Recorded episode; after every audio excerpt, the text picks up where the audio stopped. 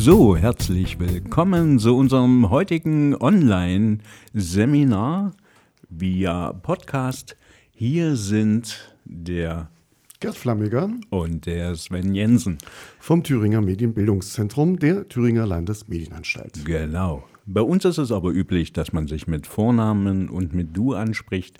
Deswegen bitte nicht böse sein, wenn uns vielleicht ein Du oder ein Euch rausrutscht. Wir untereinander machen das sowieso. Gerd, warum denn diese Form? Tja, wir haben ja leider immer noch Corona und auch bei uns im Hause gelten Vorschriften und die besagen, dass man sich nur mit einer kleinen Gruppe treffen soll und deshalb entstand die Idee, diese Schulung zum Thema Musikvideo in dieser Form zu machen. Genauer gesagt war es Sven-Idee. Wir sprechen euch die Aufgaben und erklären euch alles und ihr hört euch das in aller Ruhe an und könnt dann die Aufgaben lösen.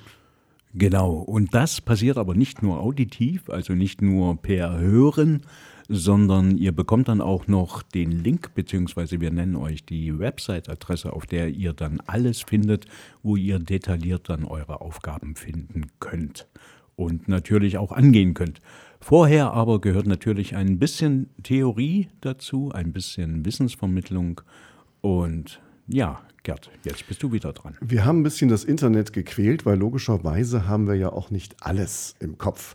Vielleicht mal ganz kurz, was ist eigentlich ein Musikvideo, auch Videoclip genannt, ist schlicht und ergreifend ein Kurzfilm, ja, und der wird eigentlich von einer Plattenfirma in der Regel in Auftrag gegeben und soll nichts weiter machen, außer das Lied zu promoten. Ganz einfache Geschichte, dafür gibt es spezielle Firmen, die sowas machen und es hat sich leider etabliert, dass das Ganze es sehr schnell gehen muss, weil es darf nämlich nichts kosten. Das war allerdings nicht immer so, muss man sagen. Was schätzt du denn, Sven? Wann ging das so los oder wann könnte man eigentlich so vom ersten Musikvideo sprechen? Boah, erstes Musikvideo. Also das erste, was mir jetzt einfallen würde, wäre gar nicht so das klassische Musikvideo, wie wir uns das wahrscheinlich vorstellen. Ich könnte mir vorstellen, jetzt irgend so ein verfilmtes Musical oder eine Operette oder so. Also Bild, wo gesungen wird. Ja, das, das kommt vielleicht so ein bisschen danach. Es ist noch, noch zeitiger gewesen. Ähm, man sagt, das geht zurück so in die Zeit um das Jahr 1890. Man kann sich das oh. überhaupt nicht vorstellen. Äh, was haben die damals gemacht? Ganz einfach. Es hatte was tatsächlich mit amerikanischen Ballseelen zu tun. Und da hat man Folgendes gemacht. Äh, man hat von Hand, das muss man sich mal reinziehen, von Hand eine Glasplatte genommen, hat dort Bilder drauf koloriert, hat die anschließend an eine Leinwand projiziert und ein Sänger hat dazu live auf der Bühne performt. Und das hieß Sound Slides. Und das wurde damals schon genutzt, um die Schallplatten bzw. die Musikstücke zu promoten, damit die Leute die gut finden. Sagenhaft. Ähm, dann ging das Ganze ein bisschen fortschrittlicher weiter. 1900 war ja bekanntermaßen die äh, Pariser Weltausstellung und auch da hat man schon so experimentiert mit so einer Mischung aus Ton, Film und Theater. Äh, so richtig technisch ruckte es dann 1906. Da gab es ein sogenanntes Chronophon. Das war das erste äh, System zur Bild-Ton-Synchronisation für Filme mittels einer Walze und später mittels einer Platte. Und dann gab es noch 1926 das sogenannte Vitaphon und damit konnte man schon damals Bild und Ton synchron aufzeichnen. Ähm, und jetzt kommen wir zu dem, was du sagst. Ähm, das wurde abgespielt und das nicht nur in Theatern, sondern auch in Kneipen. Ah. Und da hat man dann, muss man sich vorstellen, so ein, so ein Gerät wog um die zwei Tonnen. Also der klassische Saloon mit dünnen Holzbrettern war nicht ganz so geeignet. Ähm, und dann hat man diese Geräte dorthin gestellt und die Leute konnten Geld reinschmeißen und mhm. konnten dann quasi Musikvideos schon gucken. Wow, cool. Also irre, was, was, da schon, was da schon ging. Ähm, irgendwann kam der Krieg dazwischen, dann hatte man andere Sorgen und ähm, dann gab es die sogenannten Scopy Tones. Das war so eine Weiterentwicklung von dem, was es früher gab, richtig äh, professionell. Äh, hieß in dem einen Land Cinebox, im nächsten Color Sonic und so weiter und so fort. Und da ging es langsam los, dass die Künstler wirklich das auch begriffen haben als eine Art Werbung für sich. Ähm, und mit so die ersten, die das äh, genutzt haben, haben, war zum Beispiel Bob Dylan und die Beatles so Mitte der 60er Jahre. Und da gab es also ganz äh, lustige Geschichten dazu. Die Beatles zum Beispiel, die haben also Paperback Writer, Rain, Strawberry Fields und sowas, ähm, Penny Lane vertont und beziehungsweise als musikalischen Kurzfilm genutzt. Äh, Sonny und Cher waren mit dabei und ähm, Itchy Pop beispielsweise auch dann so Ende der 60er Jahre. Ähm, so richtig lustig wird es dann, als wir in die 70er kommen, äh, weil da gab es dann wirklich das die Geburtsstunde sozusagen. Und hast du eine Idee, wer der Erste war, der das äh, ja, dargestellt hat? Also das erste klassische Musikvideo. Genau, was man als solches heute bezeichnen würde. In ja. den 70er Jahren. Genau. 1975 war es. Boah. Eine ganz, ganz bekannte Band aus Großbritannien. Ja, dann werden es die Beatles gewesen sein. oder? Nee, nee, nee, nee. So die Königlichen. Äh, die Kings. Nee, auch nicht. Also die, die Frau Queen, davon. Queen. Richtig. Ja, okay. Also man sagt angeblich, das wären die ersten gewesen und da gibt es also noch eine lustige Episode zu denen.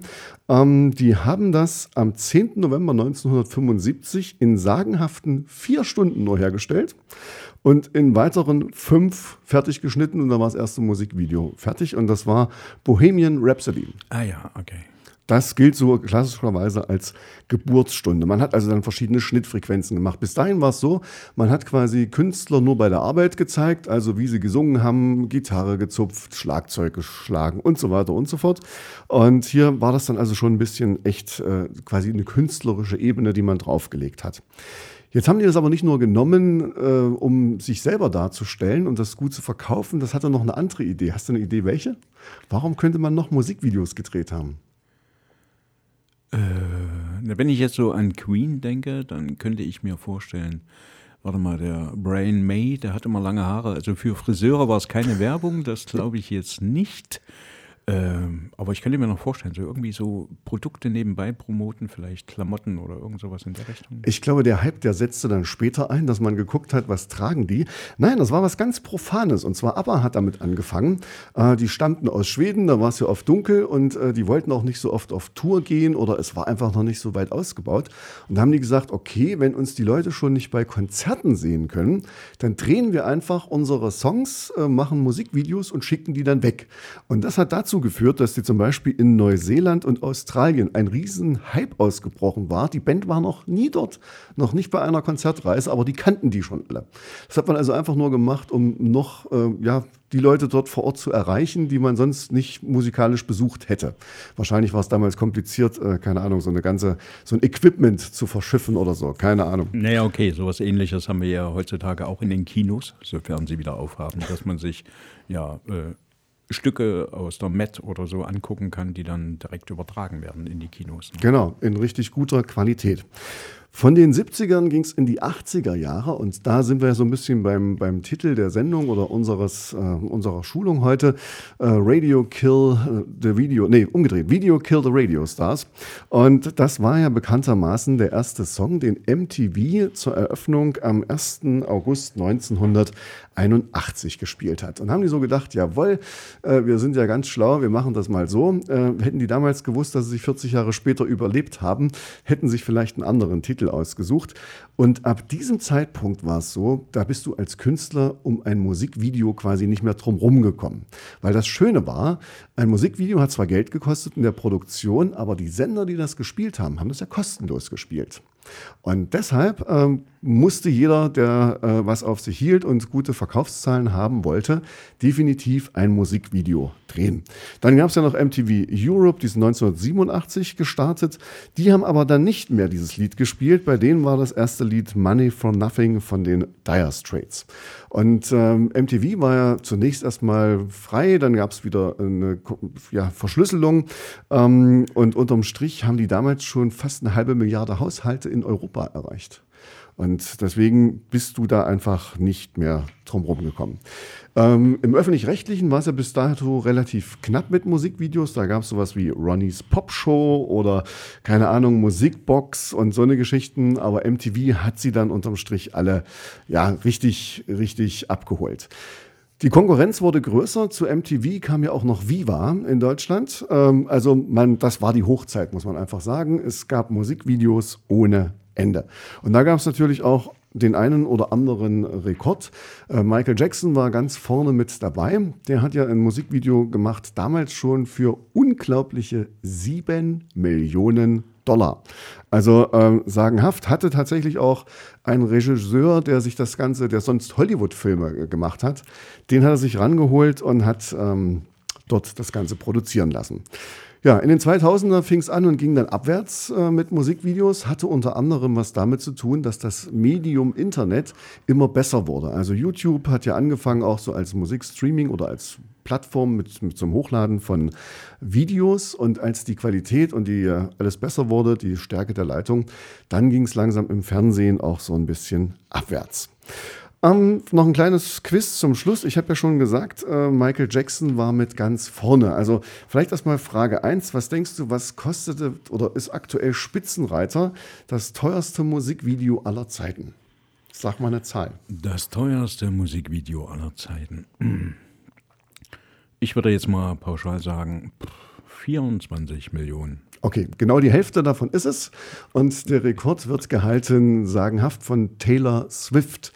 Die hat das 2017 äh, veröffentlicht, hatte sich irgendwie mit ihrem Kumpel oder Keen West gestritten und ähm, hat dann das so als kleinen Rachefeldzug inszeniert, das Video. Und das wurde innerhalb von 24 äh, Stunden 43 Millionen Mal angeklickt. War bis dato auch absoluter Rekord. Dann auf Platz 2, kostet auch 12 Millionen Dollar.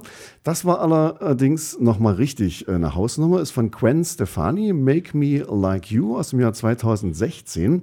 Und ähm, da war es anders, deswegen gilt es zwar auch als teuerstes, aber da sind nur 8 Millionen äh, geflossen und zwar für die gekaufte Werbezeit. Der Rest waren dann wirklich nur die Produktionskosten. Und das Spektakuläre, äh, das ist ein Video gewesen, was live im Fernsehen aufgezeichnet wurde. Und zwar in der Werbepause der 58. Grammy-Verleihung. Das ist auf die Millisekunde geprobt worden, tagelang, bis sie dann tatsächlich ähm, das Ding auf die Sekunde genau äh, drauf gehabt hat. Also irre. Und dann sind wir bei Platz 3 und da hält, es kommt unser Michael Jackson wieder ins Spiel, immer noch auf Platz 3. Äh, 1995 zusammen mit seiner Schwester Janet Jackson Scream. Und da haben sie wirklich ähm, Leute rangeholt, die ja, einen Rang und Namen hatten sozusagen aus der äh, großen Hollywood-Szenerie. Das vielleicht mal ganz kurz so als Abriss zum Thema Musikgeschichte oder Musikvideo. Und nun ist natürlich uns völlig klar, dass die Studierenden, die uns gerade zuhören und denken, man ist ja endlich fertig mit Labern, ähm, keine sieben Millionen Dollar zur Verfügung haben. Deswegen müssen wir das natürlich ein bisschen runterbrechen und ähm, etwas kleiner machen. Ähm, wir wissen, dass ihr schon alle was bekommen habt, nämlich zum Thema Filmtheorie. Aber der Onkel Sven hat das schon mal für sich zusammengefasst, beziehungsweise für euch. Wo Na, kann man nachgucken? Na dann danke, Onkel Gerd. Nein, also äh, ihr könnt bitte auf die folgende Website gehen, www. und jetzt alles klein und zusammengeschrieben, sowieso klein, blindermaulwurf.de. Da haben wir eine Seite gebaut mit Adobe Page und das ist ein Programm, wo das alles kostenlos geht, haben das verlinkt mit www.blindermaulwurf.de und dort ist alles detailliert beschrieben. Und da könnt ihr nachlesen und da haben wir reingeschrieben, was wir von euch möchten und wie ihr quasi dann euer kleines Produkt uns zukommen lassen könnt es muss kein Riesending werden. Wir möchten einfach, dass ihr versucht, ein kleines Musikvideo zu machen. Natürlich ist das blöd, vielleicht alleine zu Hause im Homeoffice oder wenn jetzt keiner weiter da ist. Aber ihr habt die Möglichkeiten. Nehmt eure Haustiere. Müssen ja keine Fische sein. Oder nehmt äh, Gegenstände aus der Küche oder äh, Alltagsgegenstände.